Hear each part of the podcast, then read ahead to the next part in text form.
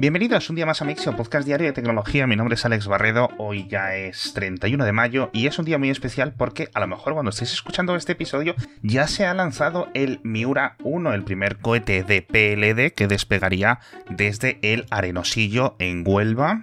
En principio, la hora específica con mayor probabilidad para el lanzamiento son las 6 y media de la mañana horario peninsular español. Así que si estás a tiempo, tienes el enlace en las notas del episodio para verlo en directo y si no, pues para ver su retransmisión hace un ratito. Esperemos que todo salga bien y los detalles os los contaré mañana porque a lo mejor no despega y tenemos que seguir esperando.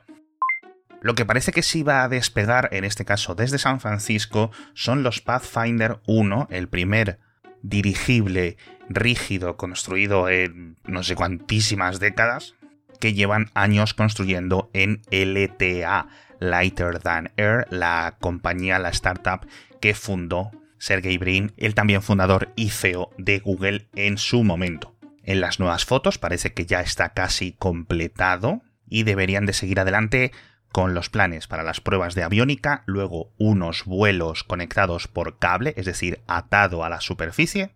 Imagino que desde el propio aeródromo de Moffett, que está en San Francisco y si todo sale bien, aunque esto es probable que ya se pase al año que viene por las fechas en las que estamos, harán vuelos de prueba a lo largo de la propia bahía de San Francisco, lo cual va a ser muy chulo porque el Pathfinder 1 son 120 metros de largo, aunque sus sucesores, los que en principio sí van a tener un espíritu comercial, serán mucho más largos, creo recordar 180 metros aproximadamente. Pero bueno, lo más interesante de todo este proyecto no es eh, la tecnología para diseñar un dirigible, es decir, es algo que se sabe hacer desde hace 130, 140 años. Pero es que han perdido muchísimo tiempo rehaciendo el hangar que se estaba cayendo lleno de telarañas y teniendo que rediseñar las propias máquinas y la propia tecnología para hacer estos dirigibles rígidos que creo que ya lo hemos comentado en este podcast, pero es muy gracioso porque eh, se construyen como una especie de kebab, es decir, tienen como un pincho moruno que lo va girando y van poniendo los nuevos paneles, la nueva fibra de carbono y todo eso. Las nuevas fotos que os dejo en las notas del episodio se puede ver comparada con las que vimos hace meses, pues ya tiene completamente todo lo que sería los alerones, también tiene hélices en los motores traseros, que creo que eso antes tampoco lo tenía. Así que no tenemos fecha, pero me hace mucha ilusión. No sé si conseguirán toda la ambición que tienen para procesos comerciales, para transporte de cargas a nivel interoceánico, pero oye, quién sabe, en 10 años veremos, además que ya sabéis que hay múltiples proyectos similares al respecto, incluyendo varios en España.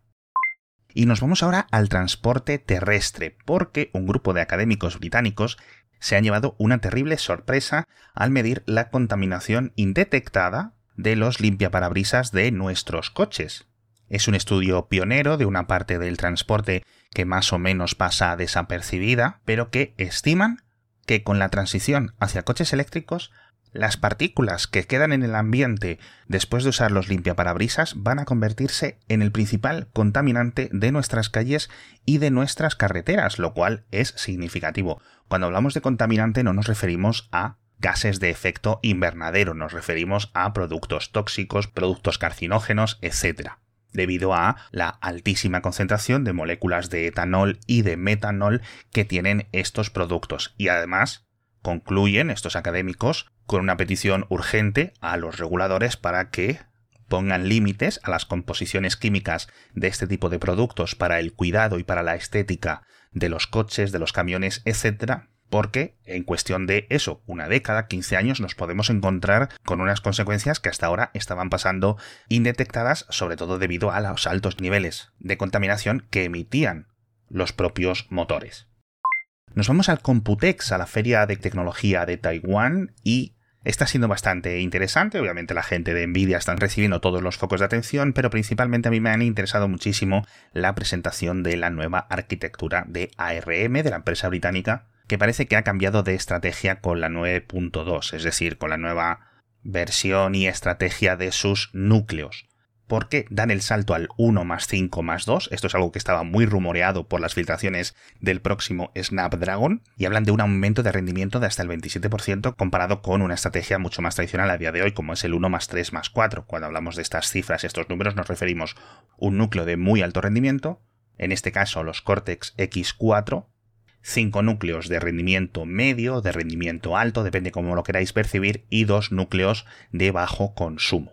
Aún queda mucho tiempo para que veamos este tipo de núcleos en procesadores en nuestras manos, en smartphones, en ordenadores portátiles, etc. Pero esto me da pie a la siguiente noticia porque dentro de las diferentes configuraciones que vienen preparadas para que los fabricantes las implementen, han ido mucho más allá. Obviamente, pues ya llevan muchísimos años centrándose a fondo en servidores, en ordenadores de sobremesa, etc. y han presentado unas configuraciones que me parecen unas bestias que son 10 más 4 más 0 e incluso 14 más 0 más 0, es decir, CPUs de ARM con 10 o incluso 14 núcleos Cortex X4.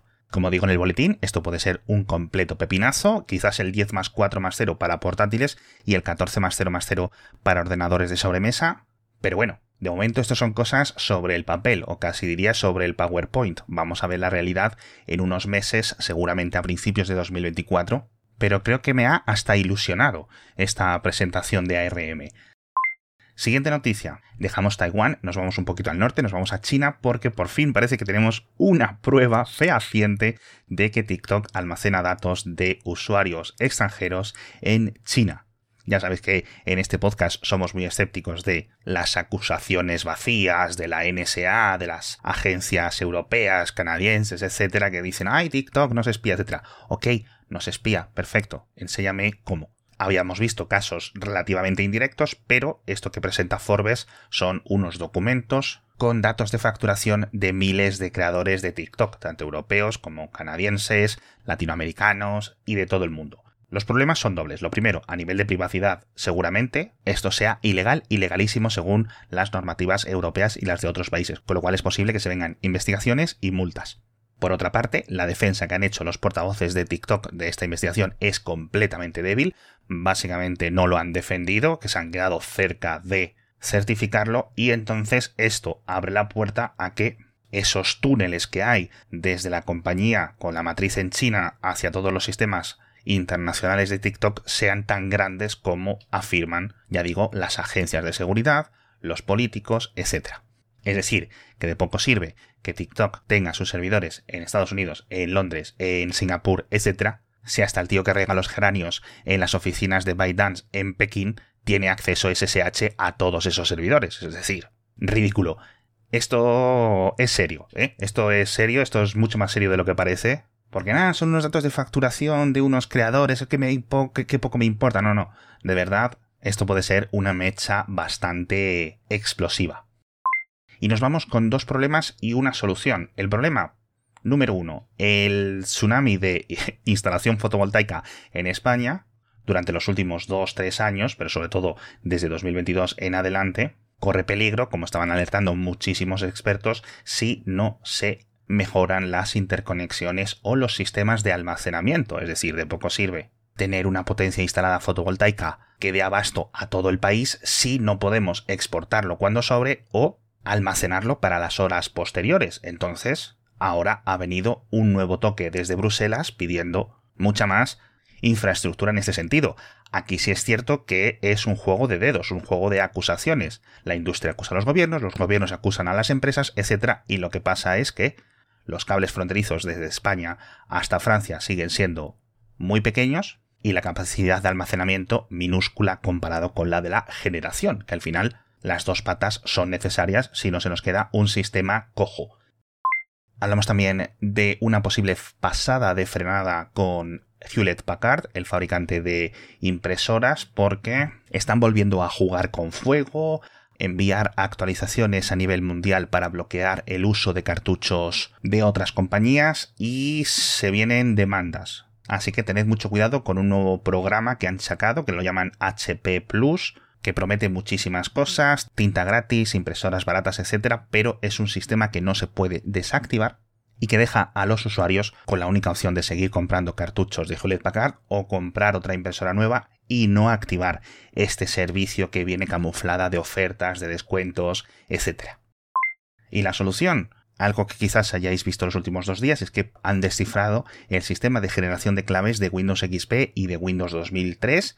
Es algo que la comunidad de código abierto está dando de repente pasos avanzadísimos. Han pasado 21 años desde el lanzamiento, ya poco importa, más allá de los entusiastas o los que quieran hacer cosas con mantenimiento, pero lo que han logrado no es moco de pavo, poder generar claves de activación de esas versiones de Windows a base de mucha ingeniería inversa y mucha investigación y muchas matemáticas para saltarse la falta de una clave privada. Siempre está la esperanza de que Microsoft publique la clave privada por su propia cuenta, pero no parece que la compañía esté por la labor.